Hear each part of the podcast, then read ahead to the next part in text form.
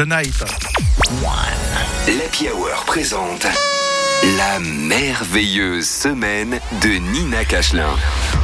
Elle a l'air un petit peu, euh, un petit peu patraque aujourd'hui, euh, Nina. Je la sens toute, euh, toute penaude. Qu'est-ce qui t'arrive, Ouais, Nina ouais, bah ouais, bah cette semaine, triste nouvelle. Voilà, Ouais. j'ai découvert que je pourrais pas avoir d'enfant.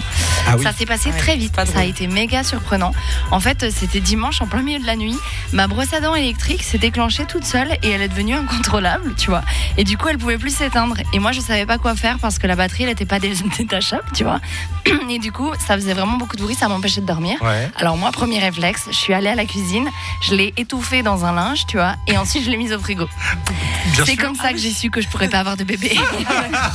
ok, d'accord. voilà, du coup c'est ça qui s'est passé, ça va vous être rassuré. Mais du coup, Ouais. vraiment, je me suis dit, je me suis revue, tu sais, je serrais le linge en mode, Ah ouais. Ça va aller, ferme ta gueule.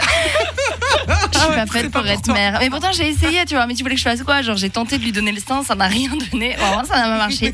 Et du coup voilà, euh, de toute évidence, euh, c'est comme ça. Et heureusement, moi je suis contente, je le sais avant de faire Oui. des enfants. Du coup voilà. Et je pense d'ailleurs, ouais, que tous les parents devraient, avant de se mettre dans ce projet, s'occuper d'une brosse à dents dysfonctionnelle. ça leur permettrait de faire le tri. Exactement, ça te permet de te préparer, tu vois. Moi je suis au courant maintenant. Voilà, il faut que chacun essaye. hein. Et du coup, euh, moi, je me suis demandé quand même ce qui s'était passé parce qu'elle a décidé de prendre vie toute seule et de déclarer son indépendance. Tu sais, genre, là, mais qu'est-ce qui se passe? Est-ce que c'est suite aux élections de dimanche que les objets tentent de reprendre le contrôle sur les humains et de gouverner le monde? Je sais pas, c'est possible, hein, tu vois. Ils sont comme bon, il y a plus rien qui va là. Allez, on va, on va aller remettre de l'ordre dans ce merdier. Et si c'est le cas, est-ce qu'on n'est pas bien dans la merde hein, Mm. Si les objets essayent de se liguer contre nous, parce qu'ils nous dépassent largement en termes de nombre. hein. je veux pas dire avec euh, notre, nos achats compulsifs et notre matérialisme, euh, on va rien pouvoir faire. hein. Ah ouais. Ah, franchement, Merde. si le monde c'est Toy Story, les humains euh, ils sont plus là dans une semaine, hein, c'est pas possible. hein.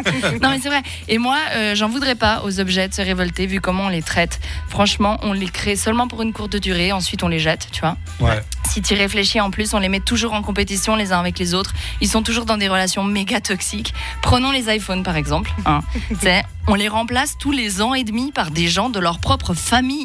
C'est vrai. Mais qui fait ça? Ça, C'est vrai, on est comme genre. Babe, hmm, je sais qu'on s'est vu tous les jours non-stop ces dernières années. Quand t'étais pas là, je faisais que de penser à toi. On dormait ensemble, côte à côte. Mais là, euh, je suis désolée, il y a ton frère qui vient de sortir. et du coup, euh, il est plus jeune et plus cool. Donc, euh, je vais aspirer ton âme et la mettre en lui. Parce que c'est ça qu'on fait, tu vois.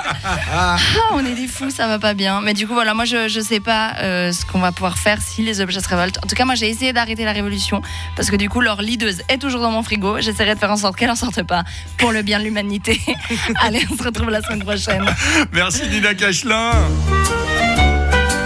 Ah, T'aurais fait un carnage, toi, dans Toy Story, effectivement. Mais euh, Ah là là, ouais. Ça va vous être rassuré. on est. ouais, ah, vient un franchement. peu peur. Je Oui. suis Ouais. très rassuré parce que peur. tu nous as dit que tu allais nous annoncer que tu ne pourrais pas avoir d'enfants, je me suis dit mais c'est pas drôle du tout. On les a engagés pour nous faire rire quand même, ces humoristes, pas, pas pour une séance de psychanalyse. Bah ouais, ouais, mais tu vois, du coup, je suis incompétente pour gérer les brosses à dents, donc je peux pas Ouais. gérer les gosses. C'est comme Mais ça. tu, ver- tu verras. Ça, pareil. on s'habitue à tout. Tu crois que moi, le mec le, le plus impatient du monde, qui, qui s'énerve pour un rien, dès qu'il y a quelque chose qui l'embête et tout, C'est vrai, ça, j'arrive à m'occuper de deux petits êtres comme ça qui pleurent, qui crient, qui te cassent les oreilles. Bah, que tu les aimes, ta brosse à dents, tu ne l'aimes pas. Voilà. Mais toi, t'as pas pris de vacances cette semaine, par non, exemple. Tu ça en non, dit parce long. que, Ouais. parce que ma- mes vacances, c'est au boulot.